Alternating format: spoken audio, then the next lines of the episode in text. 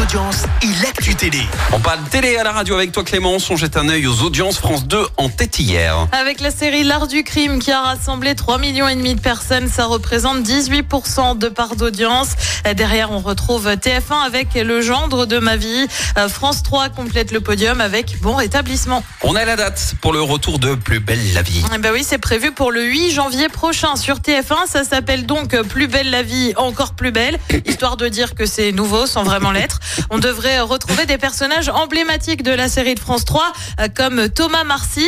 Mais petit changement, les épisodes ne seront plus diffusés en soirée mais plutôt l'après-midi, juste après le journal de 13h.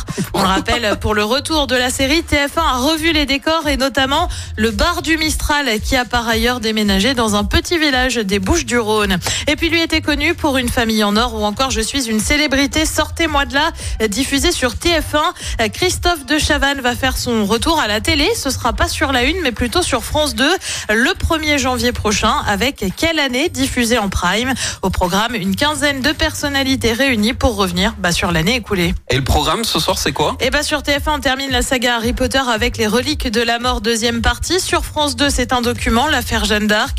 Euh, Sur France 3 c'est la série Alex Hugo et puis sur M6 place aux demi-finales de la France un incroyable talent. C'est à partir de 21h10. Je mise sur M6. Ouais, je pense que t'as pas tort. Oui, et Peut-être suivi. Alex Hugo, hein, ça fonctionne bien ça aussi. hein.